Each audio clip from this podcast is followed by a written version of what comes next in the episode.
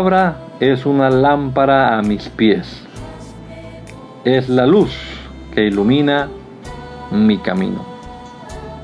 Acompáñenos y leamos juntos la bendita palabra de Dios.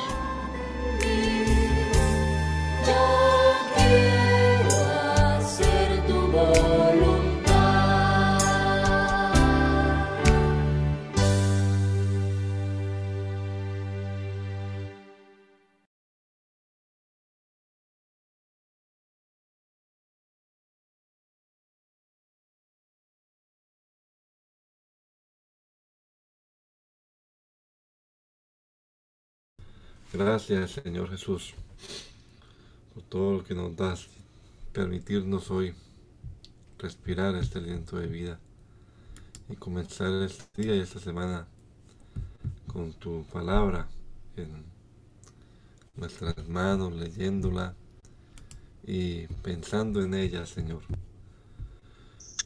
Rogamos, como siempre lo hacemos, que tu Espíritu Santo ilumine nuestra mente, nuestro entendimiento, y nos hagas comprender tu palabra, Señor. Te lo rogamos en el nombre poderoso de Jesús. Amén. Amén. Continuamos entonces leyendo la palabra del Señor y vamos a hacerlo eh, leyendo entonces el capítulo número 11 del segundo libro de los reyes capítulo número 11 del segundo libro de los reyes en la versión nueva traducción viviente.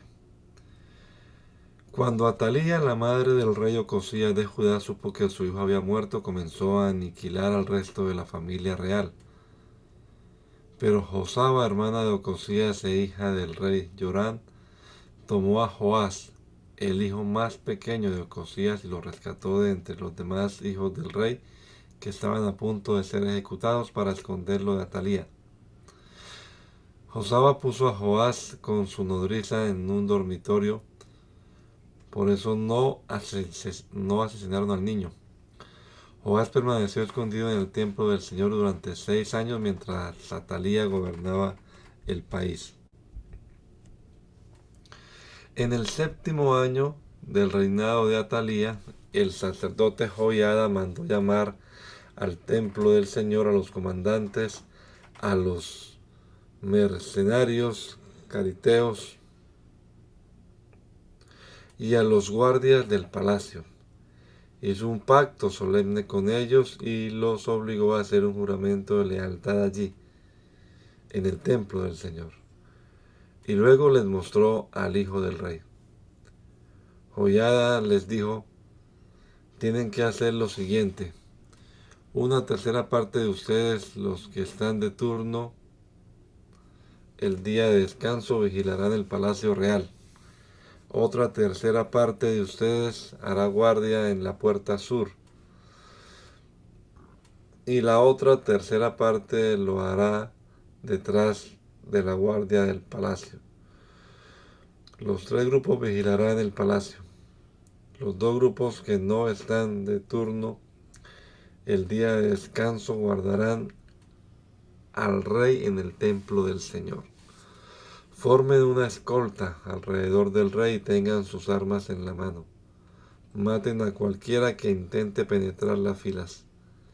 Quédense junto al rey, vaya donde vaya. Así que los comandantes hicieron todo tal como el sacerdote Joyada les había ordenado. Los comandantes se encargaron de los hombres que se presentaban para su turno el día de descanso, así como de los que terminaban el suyo. Los llevaron a todos ante el sacerdote Joyada, quien les dio las lanzas y los escudos pequeños que habían pertenecido al rey David y estaban guardados en el templo del Señor. Los guardias del palacio se ubicaron alrededor del rey con sus armas listas. Formaron una hilera desde el lado sur del templo hasta el lado norte alrededor del altar. Entonces Joiada sacó a Joás, el hijo del rey, puso la corona sobre su cabeza y le entregó una copia de las leyes de Dios. lo ungieron y proclamaron rey. Y todos aplaudieron y gritaron, ¡Viva el rey! Cuando Atalía oyó el ruido que hacían los guardias del palacio y la gente, fue a ver. Fue deprisa al templo del Señor para ver qué pasaba. Cuando llegó vio al recién coronado rey de pie en el lugar de autoridad junto a la columna, como era de costumbre durante las coronaciones. Los comandantes y los trompetistas lo rodeaban y gente de todo el reino celebraba y tocaba las trompetas. Cuando Atalía vio todo esto, rasgó su ropa en señal de desesperación y gritó, traición, traición. Después el sacerdote Joyada ordenó a los comandantes que estaban a cargo de las tropas, llévensela a los soldados que están de guardia frente al templo y maten a cualquiera que intente rescatarla. Pues el sacerdote había dicho no deben matarla dentro del templo del Señor. Por eso la agarraron y la llevaron a la puerta por donde los caballos entraban al predio del palacio y allí la mataron. Luego Joyada hizo un pacto entre el Señor y el rey y el pueblo, de que serían el pueblo del Señor. También hizo un pacto entre el rey y el pueblo. Así que toda la gente fue al templo de Baal y entre todos lo destruyeron. Demolieron los altares, hicieron pedazos los ídolos y mataron a Matán, el sacerdote de Baal, frente a los altares. El sacerdote Joyada puso guardias en el templo del Señor. Después los comandantes, los mercenarios cariteos, los guardias del palacio y toda la gente del reino escoltaron al rey desde el templo del Señor. Pasaron por la puerta de la guardia y entraron al palacio.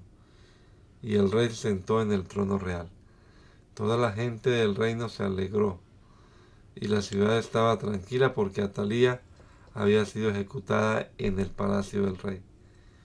Joás tenía siete años cuando subió al trono. Joás comenzó a gobernar Judá durante el séptimo año del reinado de Jehú en Israel y reinó en Jerusalén cuarenta años. Su madre se llamaba Siria y era de Beerseba. Durante toda su vida, Joás hizo lo que era agradable a los ojos del Señor, porque el sacerdote Joyada lo aconsejaba, pero aún así no destruyó los santuarios paganos y la gente seguía ofreciendo sacrificios y quemando incienso allí. Cierto día el rey Joás dijo a los sacerdotes, recojan todo el dinero que se traiga como ofrenda sagrada al templo del Señor, ya sea el pago de una cuota o el de los votos o una ofrenda voluntaria. Los sacerdotes tomaron de este dinero para pagar cualquier reparación que haya que hacer en el templo. Eh, sin embargo, en el año 23 del reinado de Joás, los sacerdotes aún no habían reparado el templo. Entonces el rey Joás mandó llamar a Joiada y a los demás sacerdotes y les preguntó, ¿por qué no han reparado el templo? Ya no tomen más dinero para sus propias necesidades. De ahora en adelante todo debe usarse en la reparación del templo. Así que los sacerdotes acordaron no aceptar más dinero de la gente y también estuvieron de acuerdo en que otros tomaran la responsabilidad de reparar el templo. Luego el sacerdote Joiada tomó un cofre grande le hizo un agujero en la tapa y lo puso al lado derecho del altar en la entrada del templo del Señor. Los sacerdotes que cuidaban la entrada ponían dentro del cofre todas las contribuciones de la gente. Cada vez que el cofre se llenaba, el secretario de la corte y el sumo sacerdote contaban el dinero que la gente traía, que la gente había traído al templo del Señor y después lo metían en bolsa. Luego entregaban el dinero a los supervisores de la construcción, quienes a su vez lo usaban para pagarle a la gente que trabajaba en el templo del Señor, los carpinteros, los constructores, los albañiles y los picapedreros. También utilizaban el dinero para comprar la madera y la piedra labrada necesarias para reparar el templo del Señor y pagaron todo tipo de gasto relacionado con la restauración del templo. El dinero que se traía al templo no se usó para hacer copas de plata ni despabiladeros, tazones, trompetas ni otros objetos de oro o de plata para el templo del Señor. Se asignó a los trabajadores quienes lo utilizaban para hacer las reparaciones del templo. No fue necesario pedir cuenta de este dinero a los supervisores de la construcción porque eran hombres honestos y dignos de confianza. Sin embargo, el dinero que se recibió de ofrendas por la culpa y de ofrendas por el pecado no se llevó al templo del Señor, se le entregó a los sacerdotes para su uso personal. En esos días, el rey Hazael de Aram entró en guerra contra Gad y la tomó. Luego se dirigió a, atacar a Jerusalén. Entonces el rey Joás recogió todos los objetos sagrados que Josafat, Joram y Ocosías, los reyes anteriores de Judá, habían dedicado junto con los que él mismo había dedicado. Después le envió todo a Hazael junto con el oro que había en los tesoros del templo del Señor y en el palacio real. Como resultado, Asael suspendió su ataque a Jerusalén. Los demás acontecimientos del reinado de Joás y todo lo que hizo están registrados en el libro de la historia de los reyes de Judá. Ahora bien, los funcionarios de Joás conspiraron contra él y lo asesinaron en Betmilo rumbo a Sila. Los asesinos eran consejeros de confianza. Josacar, hijo de Simear, y Josabat, hijo de Somer. Joás fue enterrado con sus antepasados en la ciudad de David. Luego su hijo Amasías lo sucedió en el trono. Joacás, hijo de Jesús, comenzó a gobernar Israel durante el año 23 del reinado de Joás en Judá. Y reinó en Samaria 17 años. Él hizo lo malo a los ojos del Señor siguió el ejemplo de Jeroboam, hijo de Nabat, y continuó con los pecados que Jeroboam hizo cometer a Israel. Por eso el Señor estaba muy enojado con los israelitas y permitió que el rey Hazael de Aram y su hijo Benadán los derrotaran en repetidas ocasiones. Entonces Joacás pidió en oración de ayuda del Señor, y el Señor oyó su oración, pues veía la cruel opresión que el rey de Aram ejercía sobre Israel. Así que el Señor envió a un hombre para rescatar a los israelitas de la tiranía de los arameos. Después Israel vivió a salvo otra vez como en tiempos anteriores. Sin embargo, los israelitas siguieron pecando, siguiendo el mal ejemplo de Jeroboam. También dejaron en pie el poste delicado de la era en Samaria. Finalmente, el ejército de Joacás quedó reducido a 50 conductores de carros de guerra 10 carros de guerra y 10.000 soldados de infantería. El rey de Aram había matado a los demás, pisoteándolos como al polvo debajo de sus pies. Los demás acontecimientos del reinado de todo lo que hizo y el alcance de su poder están registrados en el libro de la historia de los reyes de Israel. Cuando Joacás murió, lo enterraron en Samaria. Luego su hijo Joás lo sucedió en el trono. Joás, hijo de Joacás, comenzó a gobernar Israel durante el año 37 del reinado de Joás en Judá y reinó en Samaria 16 años. Él hizo lo malo a los ojos del Señor. Se negó a apartarse de los pecados que Jeroboam, hijo de Nabat, hizo cometer a Israel. Los demás acontecimientos del reinado de Joás y todo lo que hizo, incluso el alcance de su poder y su guerra contra el rey Amasías de Judá, están registrados en el libro de la historia de los reyes de Israel. Cuando Joás murió, lo enterraron en Samaria con los reyes de Israel. Luego su hijo Jeroboam II lo sucedió en el trono. Cuando Eliseo fue enfermo de muerte, el rey Joás de Israel fue a visitarlo y lloró sobre él diciendo, Padre mío, Padre mío, veo los carros de Israel con sus conductores. Elías le dijo, consigo un arco y algunas flechas y el rey hizo lo que se le indicó. Luego Eliseo le dijo, pon tu mano sobre el arco. Eliseo puso sus dos manos sobre las manos del rey. Luego le ordenó, abre la ventana que da al oriente. Él le abrió y Eliseo dijo, dispara. Así que el rey disparó una flecha y Eliseo proclamó, esta es la flecha del Señor, una flecha de victoria sobre Aram porque tú conquistarás por completo a los arameos en la fe. Luego Eliseo dijo, ahora levanta las demás flechas y golpealas contra el piso. Entonces el rey las tomó y golpeó el piso tres veces. Pero el hombre de Dios se enojó con él y exclamó, tendrías que haber golpeado el piso cinco o seis veces. Así habrías vencido a Aram hasta destruirlo por completo. Ahora saldrás vencedor solamente tres veces. Después Eliseo murió desenterrado. Unos grupos de saqueadores moabitas solían invadir el país cada primavera. Cierta vez, mientras unos israelitas enterraban a un hombre, divisaron a una banda de esos saqueadores.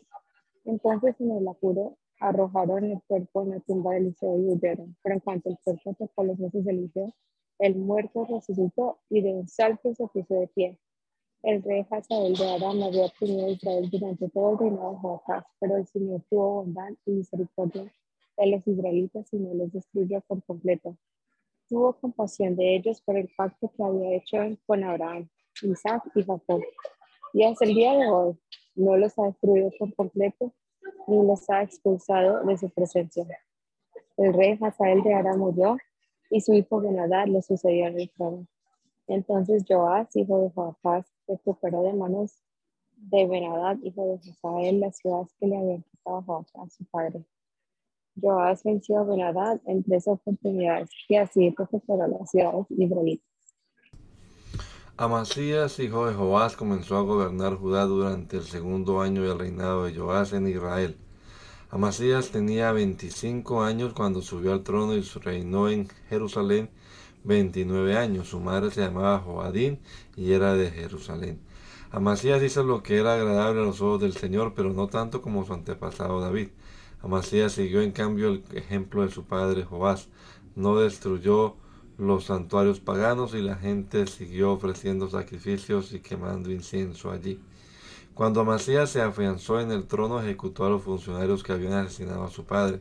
Sin embargo, no mató a los hijos de los asesinos porque obedeció al mandato del Señor que Moisés había escrito en el libro de la ley. Los padres no tienen que morir por los pecados de los hijos, ni los hijos deben morir por los pecados de los padres. Los que merezcan la muerte serán ejecutados por sus propios delitos. Amasías también mató a diez mil edomitas en el Valle de la Sal. Además conquistó la ciudad de Sela y le cambió el nombre a Joctel, como se le conoce hasta el día de hoy.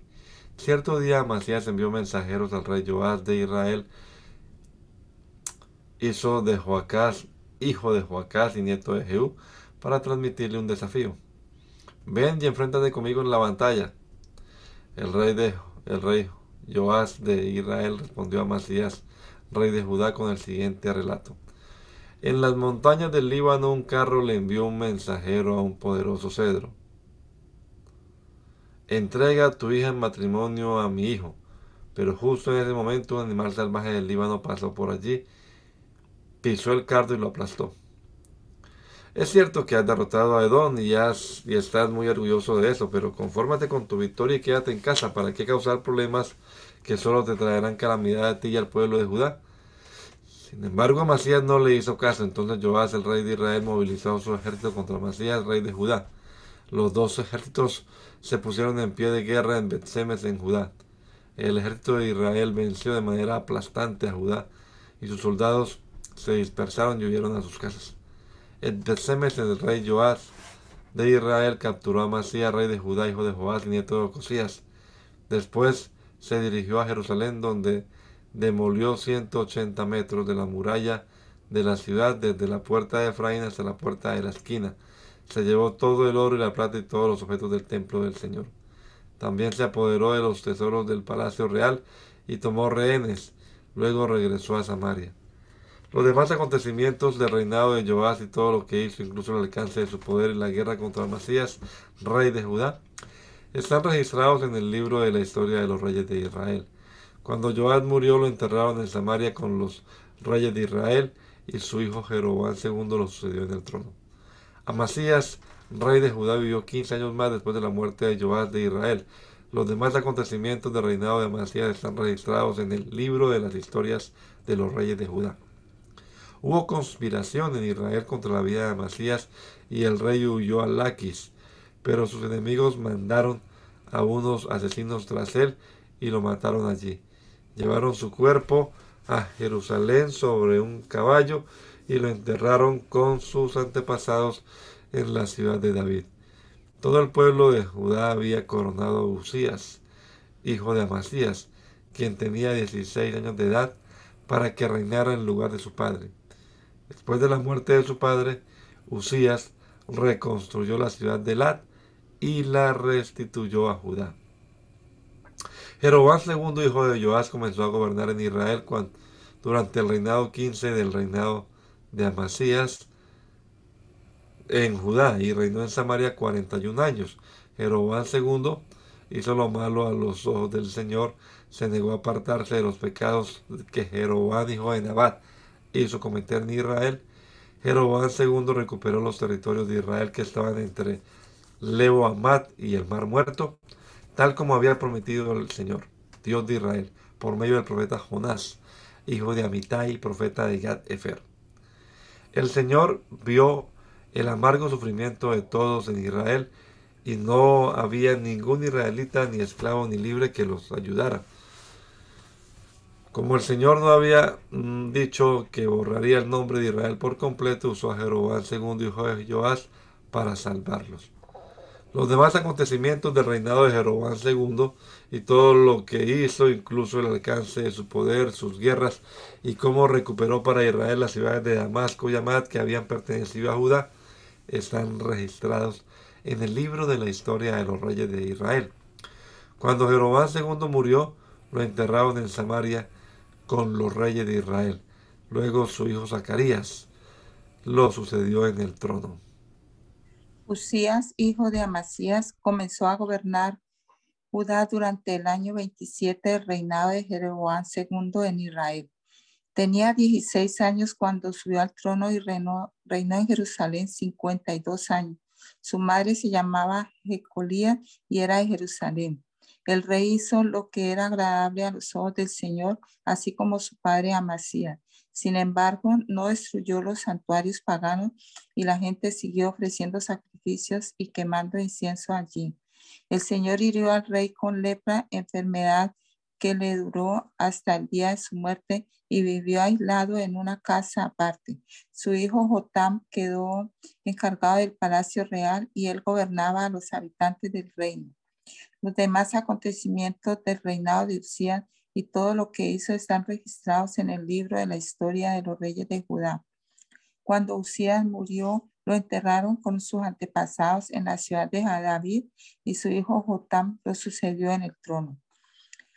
Zacarías, hijo de Jeroboam II, comenzó a gobernar Israel durante el año 38 del reinado de Usías en Judá y reinó en Samaria seis meses. Zacarías hizo lo malo a los ojos del Señor, igual que sus antepasados. Se negó a apartarse de los pecados que Jeroboam, hijo de Nabat, hizo cometer a Israel. Entonces Salum, hijo de Jabes, conspiró contra Zacarías, lo asesinó en público y ocupó el lugar de su, el trono en su lugar. Los demás acontecimientos del reinado de Zacarías están registrados en el libro de la historia de los reyes de Israel. Así se cumplió el mensaje que el Señor le había dado a Jehú cuando dijo, tus descendientes serán reyes de Israel hasta su cuarta generación. Salum, hijo de Jabes, comenzó a gobernar Israel durante el año 39 del reinado de Usías en Judá y reinó en Samaria solamente un mes. Manahem, hijo de Gadi, llegó a Samaria desde Tirsa, lo asesinó y ocupó el, trono en su lugar.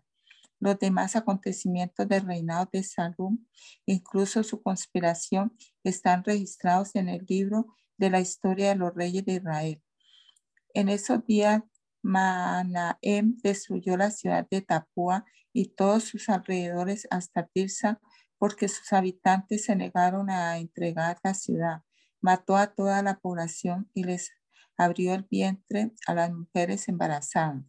Manahem, hijo de Gadi, comenzó a gobernar Israel durante el año 39 del reinado de Usía en Judá y reinó en Samaria diez años. Manahem hizo lo malo a los ojos del Señor. Durante todo el reinado se negó a apartarse de los pecados que Jeroboam hizo, hijo de Nabat, hizo cometer a Israel.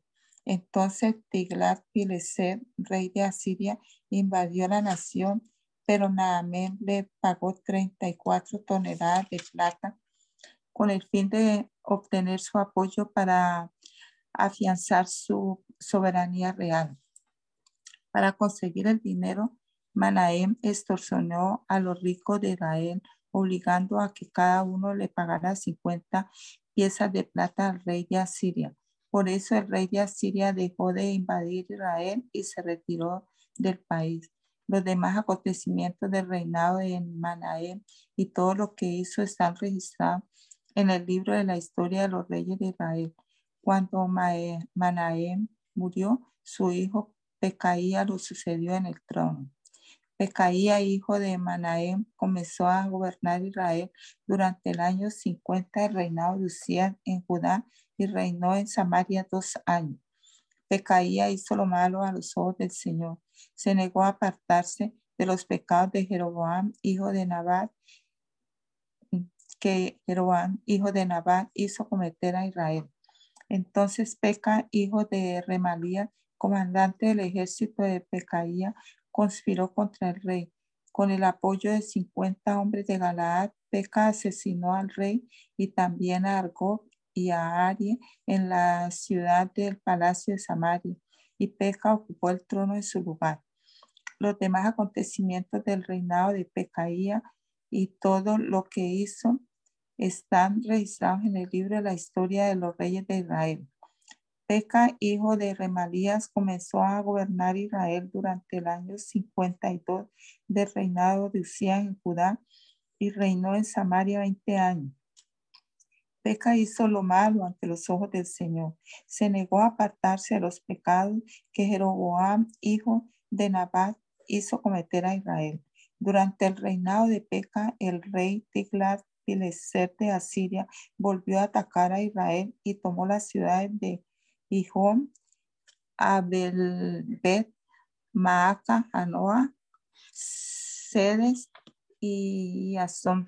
También conquistó las regiones de Galaad, Galilea y todo el territorio de Neftalí y a los habitantes los llevó cautivos a Asiria. Entonces Oseas, hijo de Ela, conspiró contra Peca y lo asesinó. Oseas comenzó a gobernar Israel durante el año 20 de Jotam, hijo de Usía.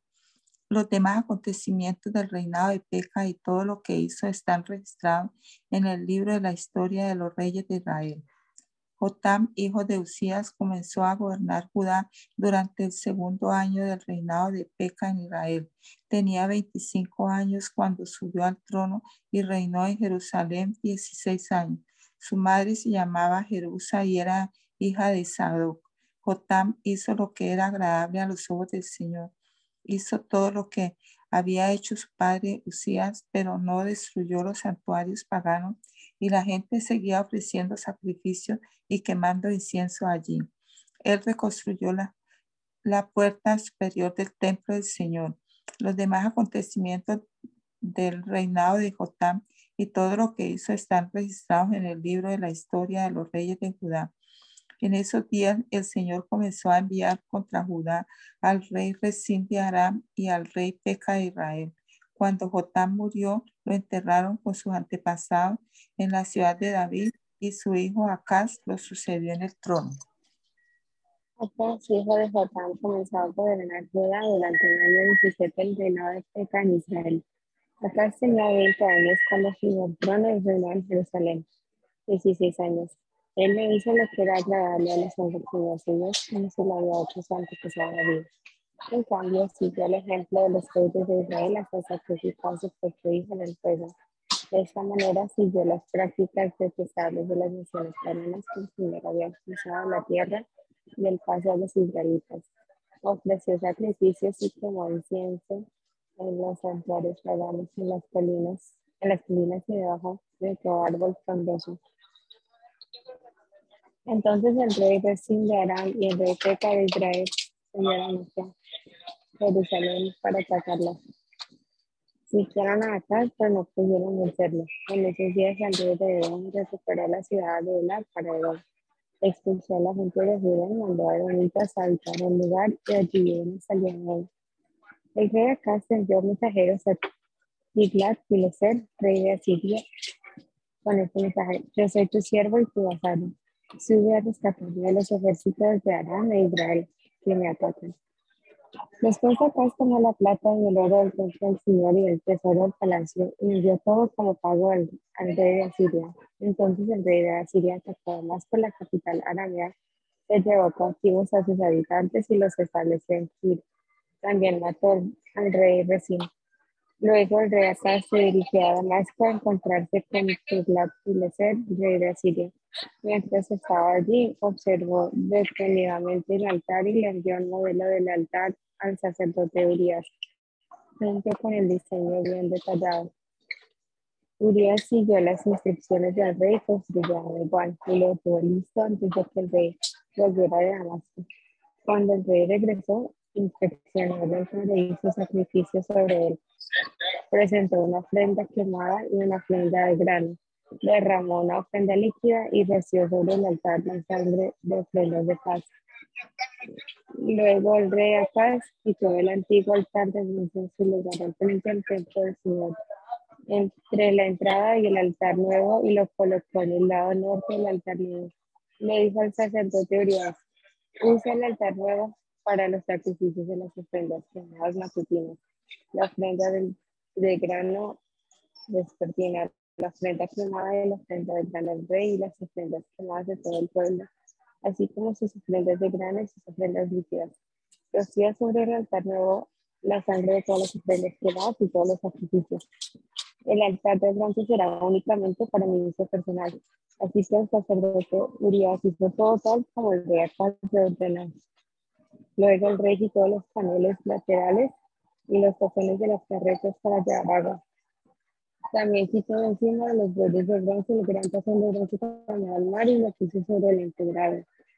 Por deferencia de Asiria, también quitó una especie de cubierta que se había construido dentro del palacio um, para usar los días de reposo, así como la entrada exterior del templo del Señor. Los demás acontecimientos del reinado de Acab y todo lo que hizo están registrados en el libro de la historia de los reyes de cuando hasta murió lo enterraron con sus antepasados en la ciudad de David, luego Ezequiel lo sucedió en el trono. Oseas, hijo de Ela, comenzó a gobernar Israel durante el año 12 del reinado de Acaz en Judá y reinó en Samaria nueve años. Él hizo lo malo ante los ojos del Señor, aunque no tanto como los reyes de Israel que gobernaron antes que él. Salmanasar, rey de Asiria, atacó al rey Oseas, por eso Oseas se vio obligado a pagar un elevado tributo a Asiria. Sin embargo, Oseas dejó de pagar el tributo anual y conspiró contra el rey de Asiria al pedirle a So, rey de Egipto, que lo ayudara a liberarse del poder del el rey de Asiria. Cuando el rey de Asiria descubrió la traición, tomó a Oseas por la fuerza y lo metió en la cárcel. Entonces el rey de Asiria invadió todo el territorio y sitió la ciudad de Samaria durante tres años. Finalmente, en el año 9 del reinado de Oseas, Samaria cayó y los israelitas fueron desterrados a Asiria donde los establecieron en colonias en la región de Ala, en Gozán, junto a la ribera del río Abor y en las ciudades de los Medos. Semejante desgracia ocurrió a los israelitas porque rindieron culto a otros dioses. Pecaron contra el Señor su Dios, quien los había sacado a salvo de Egipto y los había rescatado del poder del faraón rey de Egipto habían seguido las prácticas de las naciones paganas que el Señor había expulsado de la tierra de su paso, así como las prácticas de los reyes de Israel que, los reyes de Israel habían introducido. Los israelitas también habían hecho muchas cosas en secreto que no eran agradables al Señor su Dios. Se construyeron altares paganos en todas las ciudades, desde el puesto de avanzada más pequeño hasta la ciudad amurallada más grande levantaron columnas sagradas y postes dedicados a la diosa Acera en la cima de toda colina alta y debajo de todo árbol frondoso. Ofrecieron sacrificios en todas las cumbres de las colinas, tal como lo hacían las naciones que el Señor había expulsado de la tierra de su paso. Así que el pueblo de Israel había hecho muchas cosas perversas con lo que provocó el enojo, el enojo del Señor. Efectivamente rindieron culto a ídolos a pesar de las advertencias específicas que el Señor les hizo repetidamente. Una y otra vez el Señor envió a sus profetas y videntes para dar a Israel y a Judá la siguiente advertencia. Apártense de sus malos caminos, obedezcan mis mandatos y decretos, es decir, toda la ley que les ordené a sus antepasados que obedecieran y que les di a ustedes a través de mis siervos los profetas. Sin embargo, los israelitas no quisieron escuchar. Fueron tan tercos como sus antepasados quienes se negaron a creer en el Señor su Dios. Rechazaron sus decretos y el pacto que él había hecho con sus antepasados y despreciaron todas sus advertencias. Rindieron culto a ídolos inútiles, por lo cual ellos mismos se volvieron inútiles. Siguieron el ejemplo de las naciones vecinas, desobedeciendo el mandato del Señor de no imitarlas. Los israelitas rechazaron todos los mandatos del Señor su Dios e hicieron dos becerros de metal. Levantaron un poste dedicado a la diosa Acera y rindieron culto a Baal y veneraron todas las fuerzas del cielo. Hasta sacrificaron a sus hijos y a sus hijas en el fuego. Consultaron con adivinos, practicaron la hechicería y se entregaron por completo al mal, con lo cual provocaron el enojo del Señor. Como el Señor estaba muy enojado con los israelitas, los barrió de su presencia. Solo la tribu de Judá quedó en la tierra. Pero aún los de Judá se negaron a obedecer los mandatos del Señor, su Dios, ya que siguieron las prácticas perversas que Israel había introducido. El Señor rechazó a todos los descendientes de Israel, los castigó, entregándolos a sus agresores hasta expulsar a Israel de su presencia. Pues cuando el Señor arrancó a Israel del reino de David, los israelitas escogieron a Jeroboam hijo de Nabab como su rey, pero Jeroboam alejó a Israel del Señor y lo hizo cometer un gran pecado. Los israelitas persistieron en seguir todos los caminos perversos de Jeroboam, no se apartaron de esos pecados hasta que finalmente el Señor los barrió de su presencia, tal como les había advertido, les habían advertido todos los profetas. En consecuencia, los israelitas fueron desterrados y deportados a Asiria, donde se encuentran hasta el día de hoy el rey de Asiria transportó grupos de gente desde Babilonia, Cuta, Abba, Amad y Sefarbaín y los reubicó en las ciudades de Samaria en reemplazo del pueblo de Israel. Ellos tomaron posesión de Samaria y habitaron sus ciudades. Pero ya que estos colonos extranjeros no adoraban al Señor cuando recién llegaron, el Señor envió leones que mataron a algunos de ellos. Por esa razón mandaron un mensaje al rey de Asiria en el cual le decían, la gente que has mandado a habitar las ciudades de Samaria no conoce las costumbres religiosas del Dios de ese lugar. Él ha enviado leones a destruirlos porque no lo adoran como se debe. Entonces el rey de Asiria ordenó, manden de regreso a Samaria a uno de los sacerdotes desterrados que vive allí y les enseñe a los nuevos residentes las costumbres religiosas de ese lugar. Entonces uno de los sacerdotes que había sido desterrado de Samaria regresó a Betel y les enseñó a los nuevos residentes cómo adorar al Señor. Sin embargo, los diversos grupos de extranjeros a la vez siguieron rindiendo culto a sus propios dioses. En todas las ciudades de donde habitaban, colocaban sus ídolos en los santuarios paganos que la gente de Samaria había construido los que eran de Babilonia rendían culto a los ídolos de su dios Sukkot, Venot. Los de Kuta rendían culto al dios Nergal. Los que eran de Amar rendían culto a Sima. Los habitas rendían culto a sus dioses Nivas y Tartak. Y la gente de Sefarbaín hasta quemaba a sus propios hijos en sacrificio a sus dioses Adramelech y Anamelech. Los nuevos residentes adoraban al Señor, pero también elegían de entre ellos a cualquiera y lo nombraban sacerdote para que ofreciera sacrificios en lugares de culto. Aunque adoraban al Señor, seguían sus propios dioses según las costumbres religiosas de las naciones de donde provenían. Todo esto sigue igual hasta el día de hoy. Ellos continúan con sus prácticas antiguas en vez de adorar al verdad, verdaderamente al Señor y obedecer los decretos, las ordenanzas, las instrucciones y los mandatos que Él le dio a los descendientes de Jacob, a quien le cambió el nombre por Israel. Pues el Señor hizo un pacto con los descendientes de Jacob y les ordenó, no rindan culto a otros dioses, ni se inclinen ante ellos, ni los sirvan, ni les ofrezcan sacrificios. En cambio, adoren solo al Señor, quien los sacó de Egipto con gran fuerza y brazo poderoso. Inclínense solo ante Él y ofrezcan sacrificios únicamente a Él. En todo momento asegúrense de obedecer los decretos, las ordenanzas, las instrucciones, los mandatos que Él escribió para ustedes. No deben rendir culto a otros dioses. No olviden el pacto que hice con ustedes y no rindan culto a otros dioses. Adoren solo al Señor su Dios. Él es quien los librará de todos sus enemigos. Sin embargo, la gente no quiso escuchar y siguió con sus prácticas antiguas. Así que, si bien los nuevos residentes adoraban al Señor, también rendían culto a sus ídolos y hasta el día de hoy sus descendientes hacen lo mismo. Ezequías, hijo de Acaz, comenzó a gobernar Judá durante el tercer año del reinado de Oseas en Israel. Tenía 25 años cuando subió al trono y reinó en Jerusalén 29 años. Su madre se llamaba Abías, hija de Zacarías. Ezequías hizo lo que era agradable a los ojos del Señor, igual que su antepasado David. Él quitó los santuarios paganos, destrozó las columnas sagradas y derribó los postes dedicados a la diosa Acera. Hizo pedazo la serpiente de bronce como Moisés había hecho porque la gente de Israel seguía ofreciéndole sacrificios.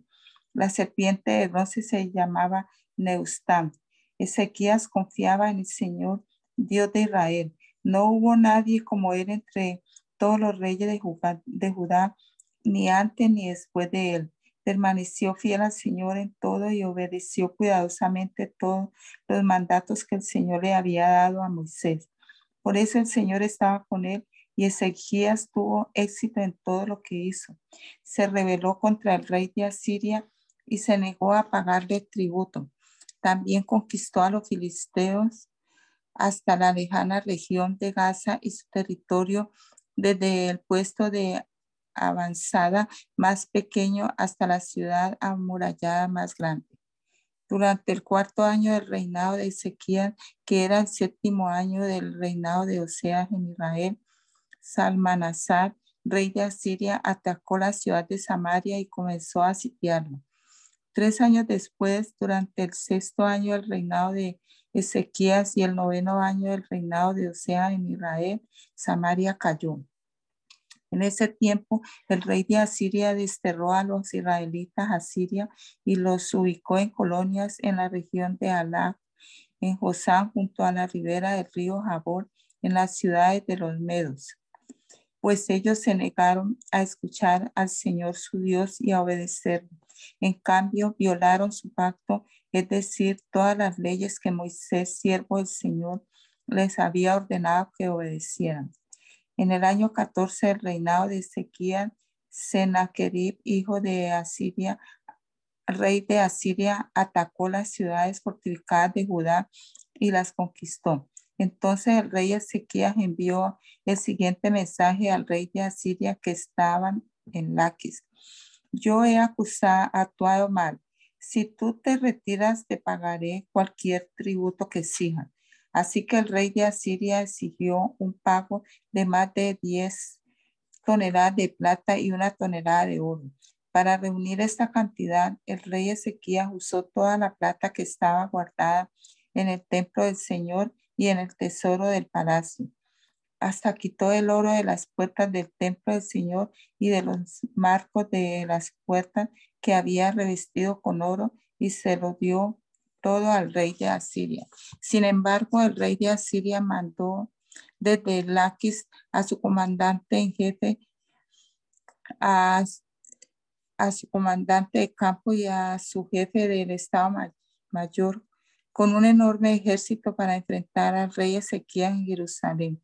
Los asirios tomaron posición de batalla junto al acueducto que vierte el agua en el estanque superior cerca del camino que lleva al campo donde se lavan telas. Mandaron llamar al rey Ezequiel, pero el rey envió a tres funcionarios a recibirlo. Eliakim, hijo del Cías, administrador del palacio, Semna, secretario de la corte, y Joa, hijo de Asaf, historiador del reino. Entonces el jefe del Estado Mayor del rey asirio le dijo que le transmitieran a Ezequiel el siguiente mensaje. El gran rey de Asiria dice, ¿en qué confías que te da tanta seguridad? ¿Acaso crees que simples palabras pueden sustituir la fuerza y la capacidad militar? ¿Con quién cuentas para haberte rebelado contra mí? con Egipto. Si te apoyas en Egipto, será como una caña que se quiebra bajo tu peso y te atraviesa la mano. El faraón rey de Egipto no es nada confiable. Tal vez me digas, confiamos en el Señor nuestro Dios, pero no es él a quien Ezequiel insultó. ¿Acaso no fue Ezequiel quien derribó sus santuarios y altares e hizo que todos en Judá y en Jerusalén adoraran solo en el altar que hay aquí en Jerusalén? Se me ocurre una idea. Llega a un acuerdo con mi amo, el rey de Asiria. Yo te haré dos mil caballos si es que puedes encontrar esa cantidad de hombres para que los monten. Con tu pequeño ejército, ¿cómo se te ocurre desafiar siquiera siguiente, al contingente más débil de las tropas de mi amo, aunque contaras con la ayuda de los carros de guerra y sus conductores de Egipto? Es más, ¿crees que hemos invadido a su tierra sin la dirección del Señor? El Señor mismo nos dijo, ataquen esa tierra y destruyanla. Entonces, tanto Eliakim, hijo de Elías, como Semna y Joa le dijeron al jefe del Estado Mayor asirio, por favor, háblanos en arameo porque lo entendemos bien. No hables en hebreo porque oirá la gente que está sobre la muralla. Pero el jefe del Estado Mayor de, de Senaquerib respondió, ¿ustedes creen que mi amo les envió este mensaje solo a ustedes y a su amo? Él quiere que todos los habitantes lo oigan porque cuando sitiemos a esta ciudad, ellos sufrirán junto con ustedes. Tendrán tanta hambre y tanta sed que comerán su propio excremento y beberán su propia orina. Después el jefe del Estado Mayor se puso en pie y le gritó en hebreo a la gente que estaba sobre la muralla. Escuchen este mensaje del gran rey de Asiria. El rey dice lo siguiente, no dejen que Ezequiel los engañe. Él jamás podrá librarlos de mi poder no permitan que los haga confiar en el Señor diciéndole, con toda seguridad el Señor nos librará. Esta ciudad nunca caerá en manos del rey asirio. No escuchen a Ezequías, el rey de Asiria. No escuchen a Ezequías. El rey de Asiria les ofrece estas condiciones. Hagan las paces conmigo. Abran las puertas y salgan. Entonces cada uno de ustedes podrá seguir comiendo su de su propia vid y de su propia higuera y bebiendo de su propio pozo. Me encargaré de llevarlos a otra tierra como esta, una tierra de grano y vino nuevo, de pan y viñedos, de olivares y miel. Escojan la vida y no la muerte. No escuchen a Ezequiel cuando trate de engañarlos al decir, el Señor nos librará. ¿Acaso los dioses de cualquier otra nación alguna vez han salvado a su pueblo del rey de Asiria? ¿Qué les sucedió a los dioses de Amad y de Afrat? ¿Y qué me dicen de los dioses de Sefarbaim, Ena e Iba? ¿Algunos, ¿Algún dios libró a Samaria de mi poder? ¿Cuál de los dioses de alguna nación ha podido salvar alguna vez a su pueblo de mi poder? ¿Qué les hace pensar entonces que el Señor puede librar a Jerusalén de mis manos? El pueblo se quedó en silencio y no dijo ni una palabra porque Ezequiel le había ordenado. no le respondan. Entonces Eliakim, hijo de Elías, administrador del palacio, Semna, secretario de la corte, y Joa, hijo de Asaf, historiador del reino, regresaron a donde estaba Ezequiel. Desesperados, rasgaron su ropa, entraron para ver al rey y le contaron lo que había dicho el jefe del Estado Mayor Asirio.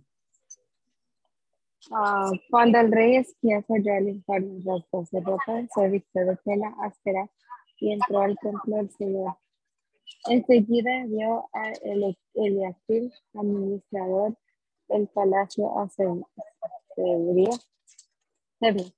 secretario de la corte de los principales sacerdotes, todos vestidos de, de tela áspera. Hablar con el profeta Isaías, hijo de Amos, ellos le dijeron, el rey Ezequiel dice, hoy es un día de dificultad, insulto y descontra. Es como cuando un niño está a punto de nacer, pero la madre no tiene fuerzas para dar a luz. Tal vez el Señor su Dios haya oído al jefe, al jefe del Estado Mayor asirio, que fue enviado por el rey para desafiar al día siguiente y lo castigue por sus palabras. Te rogamos que ores por los que hemos quedado. Una vez que los funcionarios del rey Ezequiel le dieron a Isaías, Isaías el mensaje del rey, el profeta respondió, díganle a su amo, este dice el Señor, no te enteres por este discurso blasfemo, blasfemo que han pronunciado contra mí los mensajeros del rey de Asiria. Escucha, yo mismo haré en su contra, y el rey recibirá el mensaje de, de que lo necesitan en su país Así que volverá a su tierra, donde haré que lo maten a filo de espada. Mientras tanto, el jefe del Estado Mayor Asirio partió de Israel, de Jerusalén, para confrontar al rey de quien había salido de Laquis y estaba atacando el libro. Poco después que el rey Sennacherib recibió la noticia de que el rey Iraka de Etiopía iba a alcanzar un ejército para luchar contra él. Antes de salir al ejército de sus agresores, envió mensajeros de represa a Ezequiel en Jerusalén con el siguiente mensaje. Este mensaje está dirigido al rey Ezequiel de Judá. No dejes que tu Dios, con quien confías te engañe contra los de Jerusalén, no caerá en manos del rey de Asiria. Tú sabes perfectamente bien lo que han hecho los reyes de Asiria en todos los lugares donde han ido han destruido por completo a todo aquel que se ha interpuesto en su camino. ¿Por qué serías tú la excepción? ¿Acaso los dioses de otras naciones han destacado? Naciones como Gozán, Arán, Yosef y el pueblo de Edel que vivían en el azar. Mis antecesores los destruyeron a todos. ¿Qué sucedió con el rey de Hamad y el rey de Arpad? ¿Qué les pasó a los reyes de Farbaín, de Jena y de Iba? Después de recibir la carta de mano de los mensajeros y de leerla, Ezequiel subió entonces al cielo y desplegó la carta ante el Señor. En presencia del Señor, el rey hizo la siguiente oración. Oh Señor Dios de Israel, no estás entronizado entre los poderosos querubines. Solo tú eres el Dios de todos los reinos en la tierra. Solo tú creaste los cielos y la tierra. Inclínate, oh Señor, y escucha. Abre tus ojos, oh Señor, y mira. Escucha las palabras desafiantes de Senaquerí contra el día siguiente. Es cierto, Señor, que los reyes de Siria han destruido todas esas naciones. Han arrojado al fuego a los dioses de esas naciones y los han quemado. Por supuesto que los asirios pudieron destruir pues no eran dioses en absoluto. Eran solo ídolos de madera y de piedra formados por manos humanas. Ahora, oh Señor nuestro Dios, rescátanos de su poder. Así todos los reyes de la tierra sabrán que solo tú, Señor, eres Dios. Después Isaías, hijo de Amos, le envió a Ezequiel el siguiente mensaje. Esto dice el Señor, Dios de Israel. He oído tu oración respecto al rey Sennacherib de Asiria, y el Señor ha pronunciado estas palabras en su contra. La hija virgen de Sion te despreció y se ríe de ti la hija de Jerusalén menea la cabeza con mientras tú huyes. ¿A quién has estado desafiando y ridiculizando? ¿Contra quién levantaste la voz? ¿A quién miraste con ojos tan arrogantes? Que el Santo Israel, Por medio de tus mensajeros has desafiado al Señor. Dijiste con mis numerosos carros de guerra conquisté las montañas más altas. Y las cimas más remotas del Líbano corté sus cedros más altos y sus mejores cipreses. Alcancé sus rincones más lejanos y exploré sus bosques más espesos.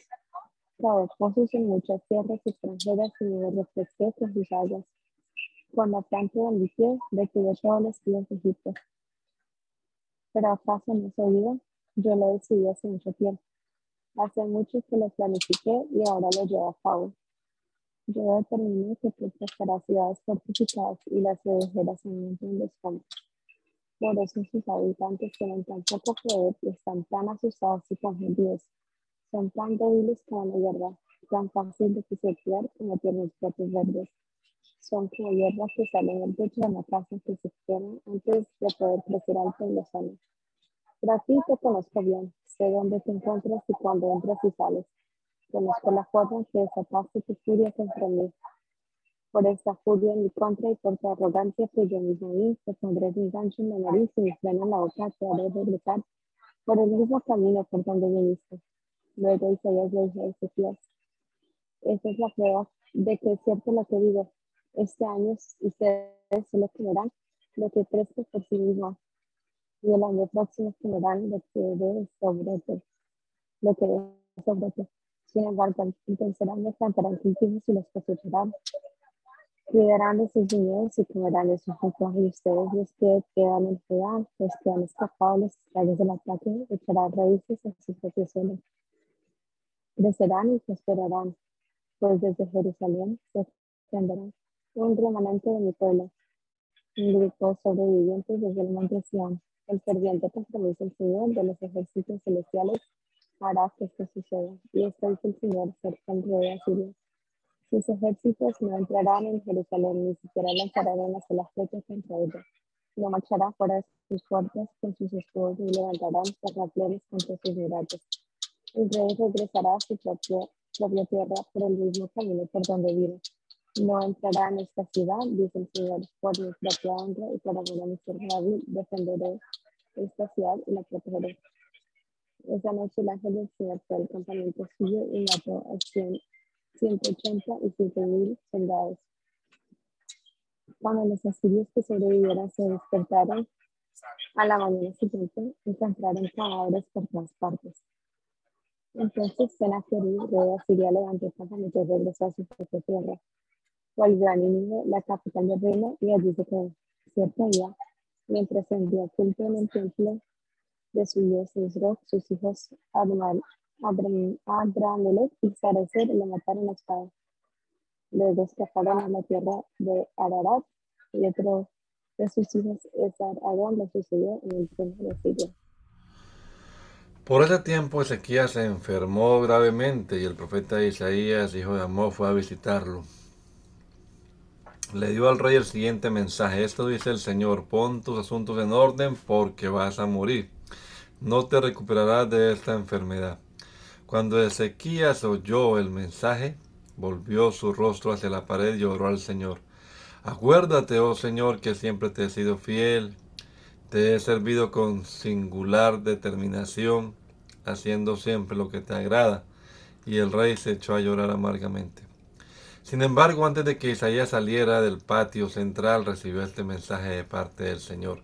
Regresa y dile a Ezequías, el líder de mi pueblo, esto dice el Señor, Dios de tu antepasado David. He oído tu oración y he visto tus lágrimas. Voy a sanarte y en tres días te levantarás de la cama e irás al templo del Señor.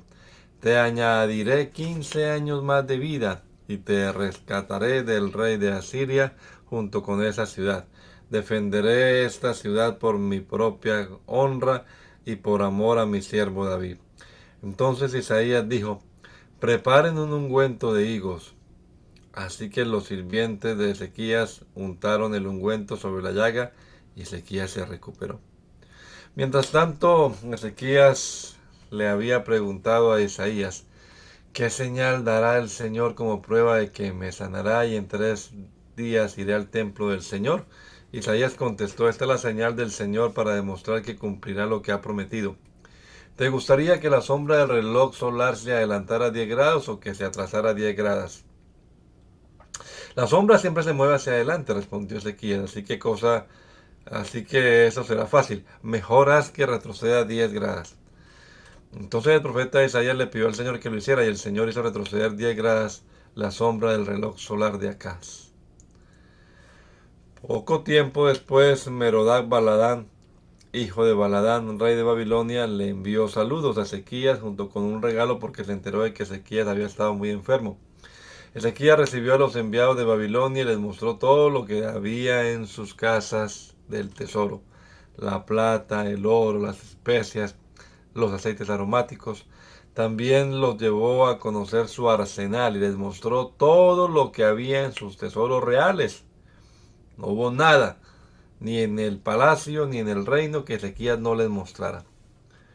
Entonces el profeta Isaías fue a ver a Ezequías y le preguntó, ¿Qué querían esos hombres? ¿De dónde vinieron? Ezequías contestó, vinieron de la lejana tierra de Babilonia. ¿Qué vieron en tu palacio? preguntó Isaías. Lo vieron todo, contestó Isaías.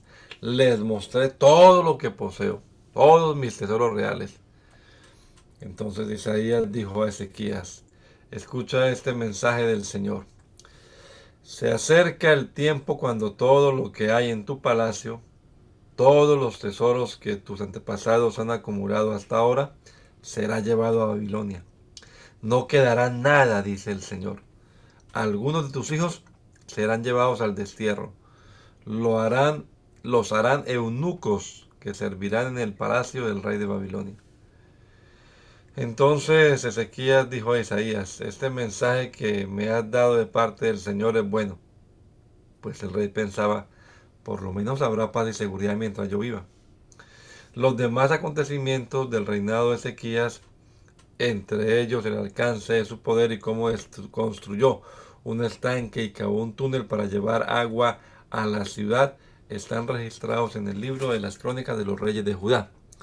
Ezequías murió y su hijo Manasés lo sucedió en el trono.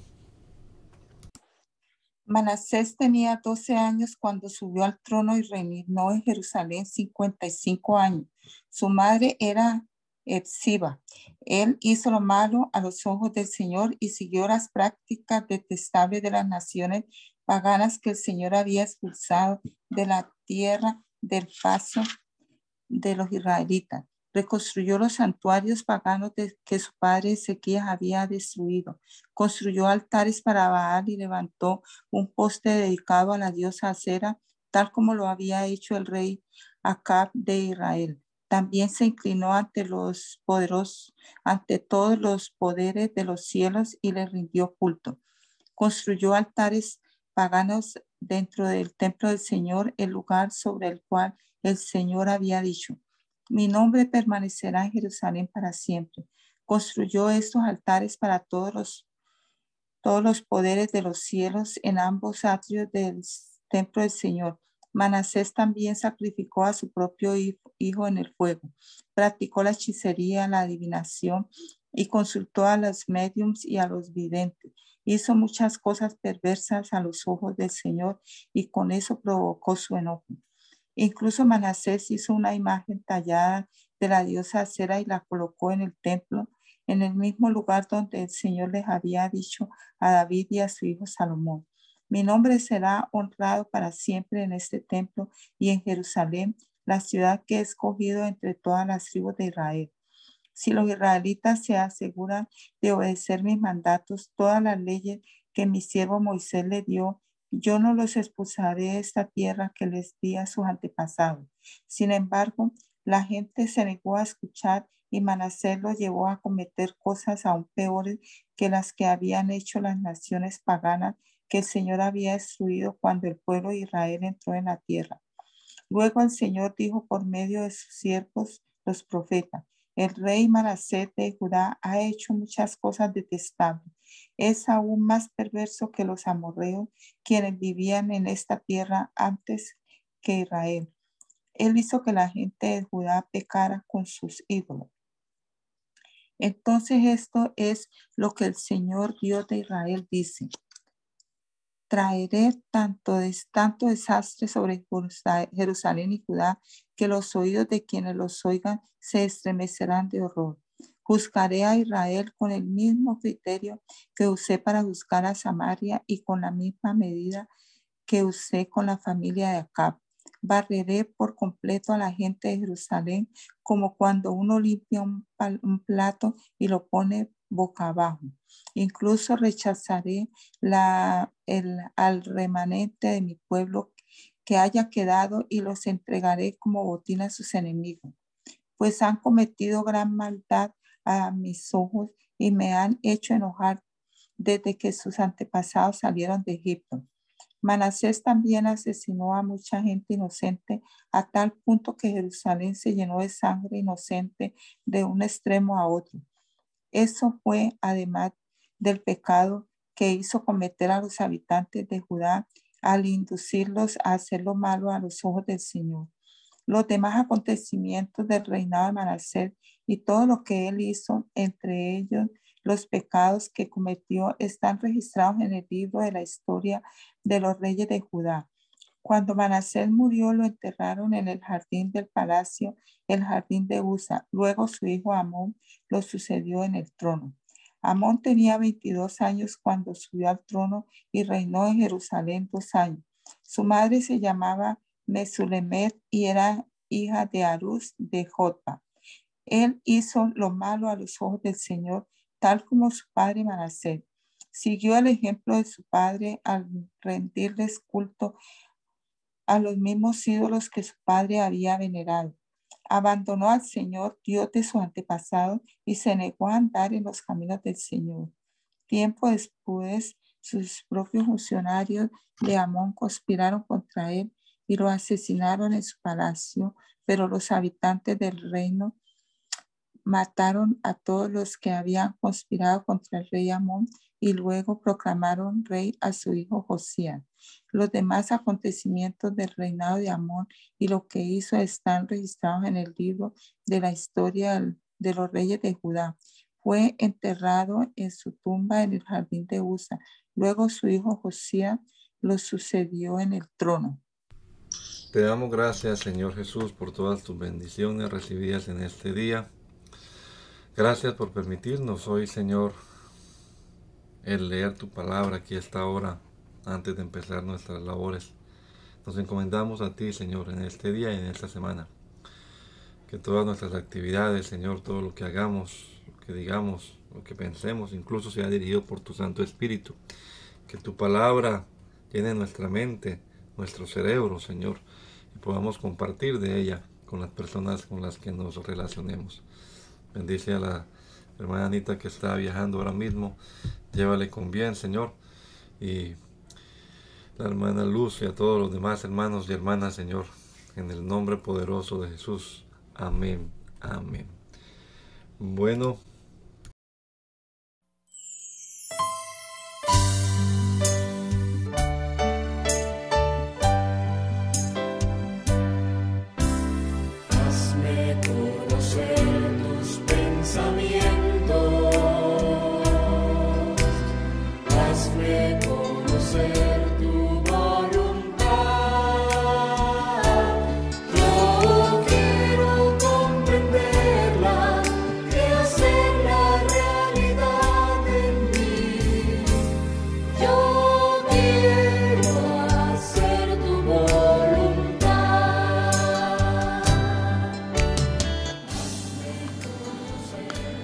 El mandamiento es lámpara y la enseñanza es luz. Y las reprensiones son el camino de la vida. Espero que esta lectura de la palabra de Dios haya sido de edificación para su vida y la de su familia. Gracia y paz.